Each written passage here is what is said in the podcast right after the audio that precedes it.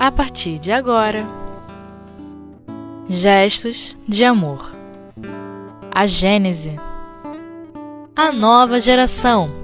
Primeira parte. Com Cristina Raposo. Olá, queridos ouvintes. Estamos aqui estudando o livro A Gênese, no seu último capítulo, Os Tempos São Chegados, capítulo 18. E vamos entrar no tema, o último assunto, aliás, do nosso livro, a nova geração. Kardec nos diz assim: Para que os homens sejam felizes sobre a terra, é preciso que ela seja povoada somente por bons espíritos, encarnados e desencarnados, que só queiram o bem o tempo sendo chegado, uma grande emigração se verifica nesse momento entre os que a habitam, a dos que fazem o mal pelo mal. O que é emigração? Emigração são aqueles que partem. Né? Então ele está dizendo justamente isso. Que o tempo tendo chegado, uma grande emigração se verifica neste momento entre os que a habitam. Habitam quem? A terra. A dos que fazem o mal pelo mal. E que o sentimento do bem não toca. E não sendo mais dignos da terra transformada, dela serão excluídos, porque, caso contrário, lhes trariam de novo a perturbação e a confusão e seriam um obstáculo ao progresso. Eles irão espiar o endurecimento dos seus corações em mundos inferiores, outros em raças terrestres atrasadas, que serão o equivalente de mundos inferiores, para onde levarão seus conhecimentos adquiridos e terão por missão fazê-las, essas raças, avançar. E aqui na Terra, como é que fica a vaga deles, digamos assim? Eles serão substituídos por espíritos melhores, continua Kardec, que farão reinar entre eles a justiça, a paz e a fraternidade. Isso não é uma notícia boa, meus ouvintes? Muito boa. Então estamos em transformação. A gente, no momento, a gente pode dizer assim: puxa, mas no planeta Terra a coisa está muito difícil.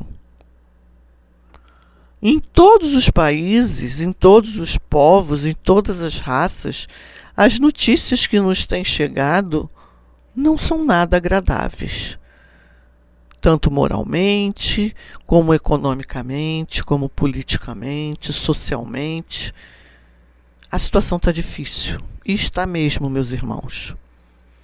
E segundo o Evangelho do Cristo, explicado aqui através do livro A Gênese, esse é um momento de transição. Estamos passando, podemos dizer assim, por uma grande faxina uma faxina espiritual. Quando o lixo moral, o lixo ético está sendo varrido de nossa casa, para que novos habitantes com uma moralidade melhor se cheguem até nós. Para que aí realmente a nossa terra seja transformada. Mas isso não vai se dar, infelizmente, daqui a seis meses, daqui a um ano. Não. No nosso acanhado ponto de vista, vai demorar muito. Mas para o ponto de vista da espiritualidade, isso não vai demorar muito. Pelo contrário, será rapidinho. Partindo do princípio que a doutrina, a espiritualidade nos explica que um ano aqui na Terra equivale a um dia na espiritualidade, realmente chegará bem rápido. E ele continua: a Terra, no dizer dos espíritos, não deve ser transformada por um cataclismo que aniquila, aniquilaria subitamente uma geração. Então, essa noção hollywoodiana de fim de mundo, ela pode ser colocada apenas como ficção. Quantas vezes a Terra, o mundo já se acabou? Várias vezes. E nova vida surgiu. Foi assim quando o planeta foi gerado através das partes das explosões do Sol, segundo a última teoria do Big Bang, e o seu resfriamento, e a era do gelo, e os cataclismos, e os dinossauros, acabou-se os dinossauros, vieram outros seres vivos, e acabou-se esses seres vivos primitivos, juntamente conosco, que éramos chamados homens das cavernas, primitivos, acabou-se os homens de Neandertal, os homens de Cromagno, e surgiu o homem sapiens sapiens, que somos nós. E a Terra se acabou? O mundo se extinguiu? Esse mundo que a gente conhece como planeta Terra? Claro que não. E a transformação continua, meus irmãos. Nós continuamos porque somos espíritos imortais. O que perece são os corpos. E vamos entender um pouquinho melhor isso. Quando Kardec, juntamente com a espiritualidade superior, nos diz: a Terra, nos dizer dos espíritos, não deve ser transformada, conforme já lemos, por um cataclismo que aniquilaria subitamente uma geração. A geração atual desaparecerá gradualmente e a nova se sucederá da mesma maneira, sem que nada seja mudado na ordem natural das coisas, como tem sido até hoje. Não é não? Uns partem e outros chegam. Uns partem e outros chegam. Às vezes, esses que chegam, a maioria das vezes, são esses mesmos que partiram de maneira melhor, mais reformada, com maiores noções de solidariedade, de fraternidade. E assim serão substituídos àquela água suja. Imaginemos um tanque em que essa água suja, contaminada, deve ser substituída. Começamos a colocar água limpa e deixar transbordar. E essa água suja vai saindo e a água limpa vai chegando. Até que vai chegar um ponto em que toda a água suja terá saído e a água limpa colocada. Como nós lavamos as nossas caixas d'água, né? Nas nossas casas. Não é assim que é feito? Toda aquela água não é jogada fora, não é lavada, aquele recipiente chamado caixa d'água, e depois colocado uma água limpinha? E é exatamente esse processo não tem nada de diferente, nem de surreal, nem de sobrenatural. Não, é tudo natural. E ele continua: tudo, pois, se passará exteriormente como de hábito. Ninguém vai perceber nada. Com uma única diferença. Mas uma diferença importantíssima, uma diferença capital. A de que uma parte dos espíritos que encarnavam na Terra não voltará mais a encarnar nela em uma criança que nasça no lugar de um espírito atrasado e inclinado ao mal, que nela poderia encarnar, virá um espírito mais adiantado e propenso ao bem. Trata-se, pois, muito menos de uma nova geração corpórea do que uma nova geração de espíritos. Assim, aqueles que esperam ver a transformação ocorrer através de efeitos sobrenaturais e maravilhosos, puxa, esse puxa é meu, tá, gente? Ficarão decepcionados. A época atual é da transição. Os elementos das duas gerações se confundem. E vamos ver como é que se dá essa confusão daqui a pouquinho, depois do intervalo.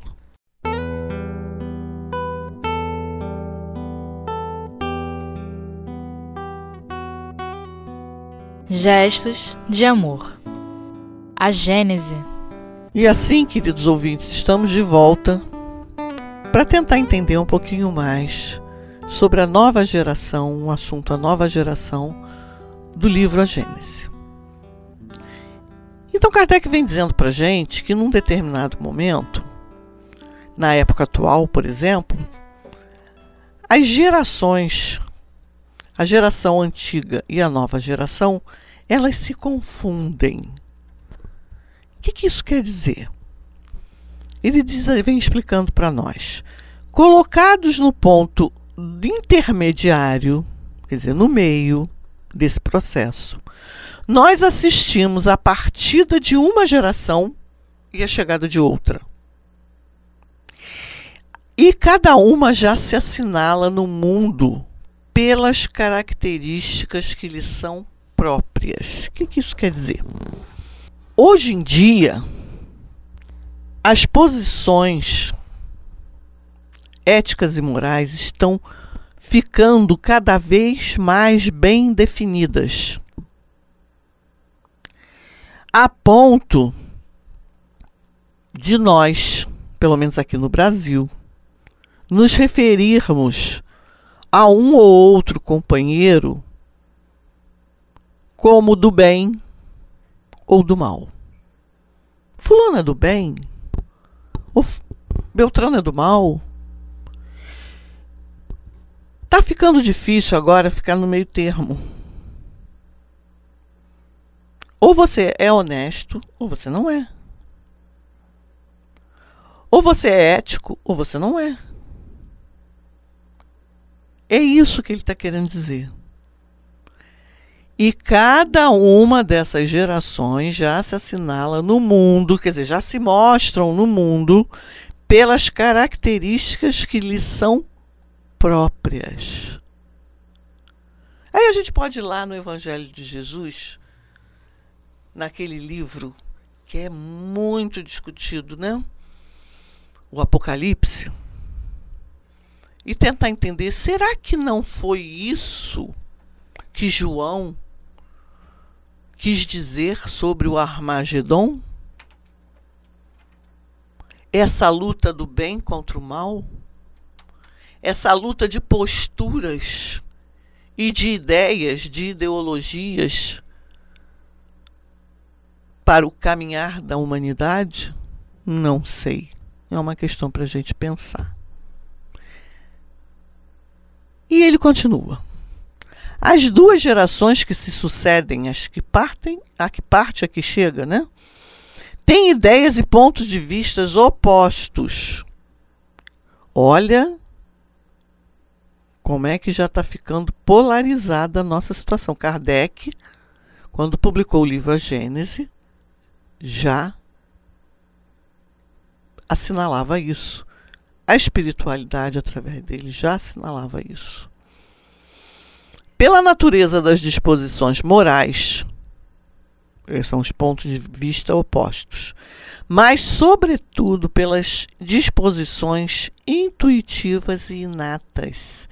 É fácil distinguir a qual das duas posições pertence cada indivíduo. Hoje em dia, a gente já não se não se concebe, algumas pessoas, né, alguns de nós, não se consegue mais sendo coniventes com determinadas posturas. Por exemplo, eu gosto muito de citar isso, que é uma coisa muito concreta na nossa história do Brasil, sobre a situação da escravidão. Há algum tempo atrás, uns 200, 200 e poucos anos atrás, a escravidão era legalizada. E não existia nada de antiético nem de antimoral você possuir escravos e fazer deles o que bem entendesse. Hoje em dia, alguns de nós ainda possuem essa prática. A gente vê nos noticiários trabalho escravos sendo descobertos, né, criaturas mantidas em cárcere privado e outras coisas mais. Mas agora é crime. Agora a lei pune se for pego. E garanto que muitos de nós, outros na posição oposta, nas ideologias opostas, não nos vemos mais escravizando um irmão. A lei dos homens vem caminhando para isso, quando elas vão se tornando mais humanas, dando mais direitos sociais. Ainda está longe, né, gente, das leis divinas, mas é um passo depois do outro.